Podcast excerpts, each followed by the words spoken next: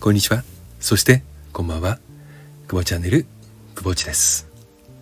今日はね、6月6日。少しね、薄曇りな天気ですね。昨日までは本当に暑くて、もうまた真夏日だなと思っていたんですけれども、今日は一転してね、非常に過ごしやすく、まあ、くぼっちが大好きな天気ですね。暑くもなく、寒くもなく、うん、最高ですね。で、風は少しね、少しだけひんやりとして気持ちいいんですよね。うん。これはね、もう集中力が高まる、ね、ちょうど、くぼち向けの天気ですね。まあ皆さんはどんな天気がお好きでしょうか夏生まれ夏育ちでね、来ていた私は夏が本当に苦手で、まあ暑いのがね、もう、なんでしょう。脳は働かないわ。イライラするわ。もうね、最悪ですよ。うん。もう脱げないでしょ？もう全部ね、脱いだとしてもね。寒いのはね、着込めばまだ、あと体動かしたりすれば耐えられるんだけど、暑いともう何やっても、うん、涼しくならないじゃないですか。もうこれがね、許せないんですよ。だから、このぐらいのね、あの暑くもなく寒くもないっていうのはね、本当に最高の季節ですね。うん。お散歩とかね、すると気持ちいいですよね。まあそんなこんなでね、えー、何がね、自分の体や自分の脳が喜ぶのかっていうことをね、えー、考えているくぼっちなんですけれども、今度ね、ある商業施設様からお話をいただきまして、え店舗の管理職様向けにワークショップをね、え開催させていただくことになりました。えバイアスをぶっ飛ばせっていうね、あの、副題を付けさせてもらっているんです。バイアス。まあ、思い込みですよね。商業施設の管理職の皆様にどんなバイアスをぶっ飛ばしてもらいたいのかと。うん。これは消費者としてもね、えー、セールスマンとしてもマネジメントをされるマネージャーとしてもね、えー、考えていただきたい話題なんです。大体やっぱり日々生活をしていると意識していないにもかかわらずね大体意識してないんですよ。あのバイアスによってね物事を見たり判断したりしています。じゃあバイアスとはどういうふうに形成されるのかこれはもう今まで生きてきた経験や学んできた学習の内容やそれから環境です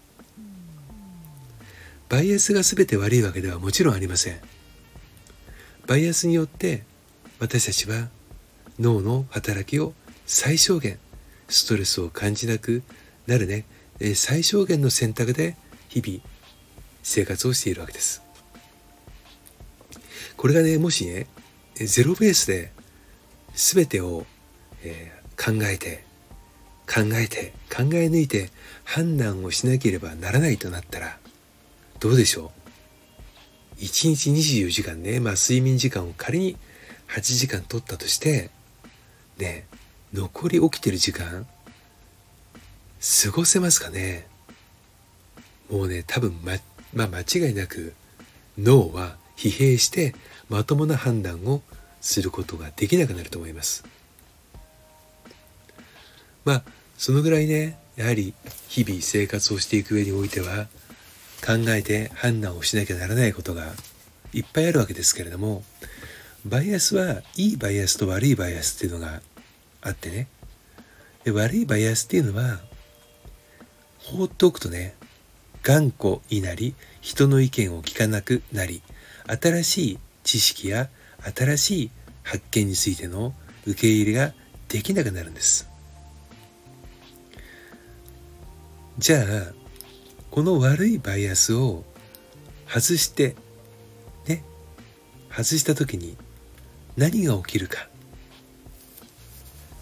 こういったことをね、えー、このワークショップではお届けをしようと思っていろんな具体例を用意してね、えー、皆さんに楽しんでもらおうかなというふうに思っておりますやっぱりねこの脳科学とね行動心理学っていうのは非常に面白いですよね。うん。これをね、やっぱり悪用する人が、あの、後を絶たないというのは本当に残念なことですけれども、正しく理解していれば、騙されることも減ってくると思います。まあ、ゼロになるとは言いませんけどもね。うん、とは思います。そんな中で、え、このね、え、心理学や脳科学といったものを今ねたくさんのあのセミナーやワークショップや研修がねウェブ上でも開催されてますよね。ここでも選ぶ時にね興味があって選ぶ時バイアスかかってないかなと思っていただければいいんじゃないかなと思います。バイアスを自分がこのバイアスがねによって判断しているなとか気づくためにはどうしたらいいでしょう。それは自分自身の思考の、ね、考え方のね癖を知ることなんです。自分自身の価値観や判断軸そしてそれを持つことになった背景を理解をしておけば何気なくね、えー、判断をしてしまう時にバイアスがかかっているのかいないのかというのを瞬時にね振り返ることができるようになります。まあ人間ですからねどうしてもあの全てをね冷静に判断することってなかなか難しいと思うんですよね。まあ全てが冷静に判断していればいいかということでもないと思います。でも後から振り返った時にあああの時こういった判断をしとけばよかったとかね